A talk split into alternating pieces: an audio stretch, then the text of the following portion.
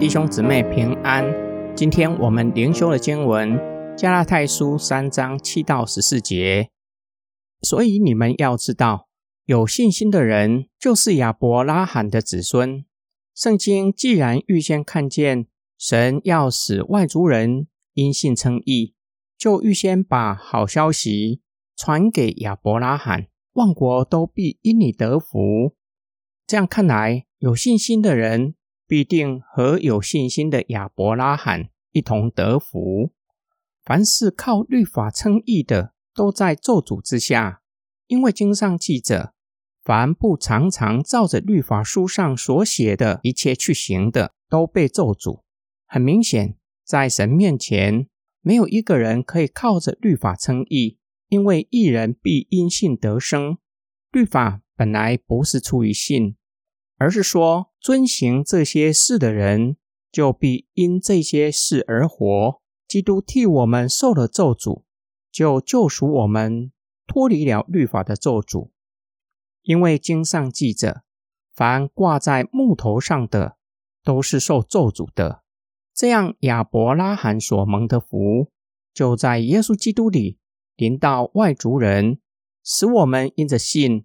可以领受所应许的圣灵。保罗从自己归正的经历，陈明信仰归正乃是出于上帝的主权。接着问加拉太人，他们是如何领受新的生命，成为基督徒？不是靠着人的努力，而是赐下圣灵的那一位神。他以他的大能在人的心里工作，使人归向上帝。紧接着。保罗以旧约最著名的人物信心之父亚伯拉罕说明借信称义的要义。亚伯拉罕借着什么与神建立美好的关系，并蒙上帝的喜悦呢？凭着行为吗？不是的，乃是借着信心。亚伯拉罕是以色列人肉身的祖先，但是不是所有肉身的以色列人都是亚伯拉罕的子孙。唯有具有信心的，包括非犹太人在内，才是亚伯拉罕的子孙。他们必与亚伯拉罕一样，借着信蒙福，被算为义。保罗警告加拉太人：凡是想要靠律法称义，乃是在律法之下，就像以色列人在巴比伦的欺压之下，都是在咒诅之下，因为没有任何人可以满足律法的要求。结局就是与神隔绝，但是一人必因信得生。保罗引用哈巴古书，唯有信靠神的以色列人，才能够从巴比伦的欺压得着救赎，表明唯有信靠耶稣基督的人，才能从律法的咒诅之下得着救赎，得到真正的自由，因为耶稣基督已经为相信之人。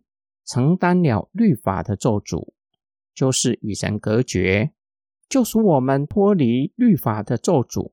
这样，亚伯拉罕所蒙的福，临到外邦人和犹太人的管道是一样的，都是借着信领受圣灵的应许。圣灵是得基业的凭据，保证相信的人必定可以得到天上的基业。今天我们的默想跟祷告。我们在信仰上要平衡，这是不容易的。稍有不慎，会走向律法主义或是非律主义。律法主义是大家比较熟悉的，就是在基督成就的救恩之外，加上其他的。大家熟悉的就是行为，行为包括的范畴很广，除了善行之外，也包括在基督教信仰被承认。是好的行为，例如祷告、灵修、服侍，以为加上这些才能够进入神的国，就是律法主义。律法主义一直在教会中，只是以不同的形式出现。例如祷告没有成就，因为不够迫切；若是迫切祷告还没有成就，因为没有进食。律法主义高举人的努力。忽略神的主权，在这些人的眼中，上帝是严厉的，不是良善的。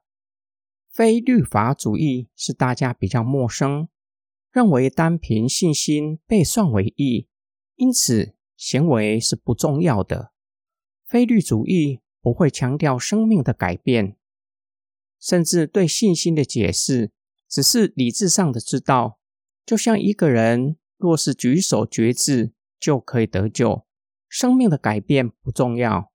非律主义的危险，容易走向道德上的败坏。自称是基督徒，却是没有重生，在信仰根基不稳的情况之下，给人虚假的平安，以为自己已经得救，做任何事情都可以，都会被赦免。确实是有可能走向道德败坏。圣灵的工作是信仰能够平衡最重要的关键。圣灵重生带来生命的改变，让人愿意降服在上帝的主权之下，相信祷告未蒙成就有神的主权，并且相信神是良善的，必有美好的旨意，愿意顺服上帝的旨意。不敢行上帝不喜悦的事情。我们一起来祷告：爱我们的天父上帝，你是满有主权、公义且是良善的神。你定义让我们的主耶稣基督代替我们承受了咒诅，叫我们可以与你和好。你将和好的福音赐给我们，不是凭着我们人的努力，而是借着信心领受恩典。通过圣灵，以你的大能改变我们，叫我们降服在你的主权之下，又经历你丰盛的慈爱，晓得你是爱我们的神，叫我们在凡事上讨上帝的喜悦。我们的祷告是奉主耶稣基督的圣名，阿门。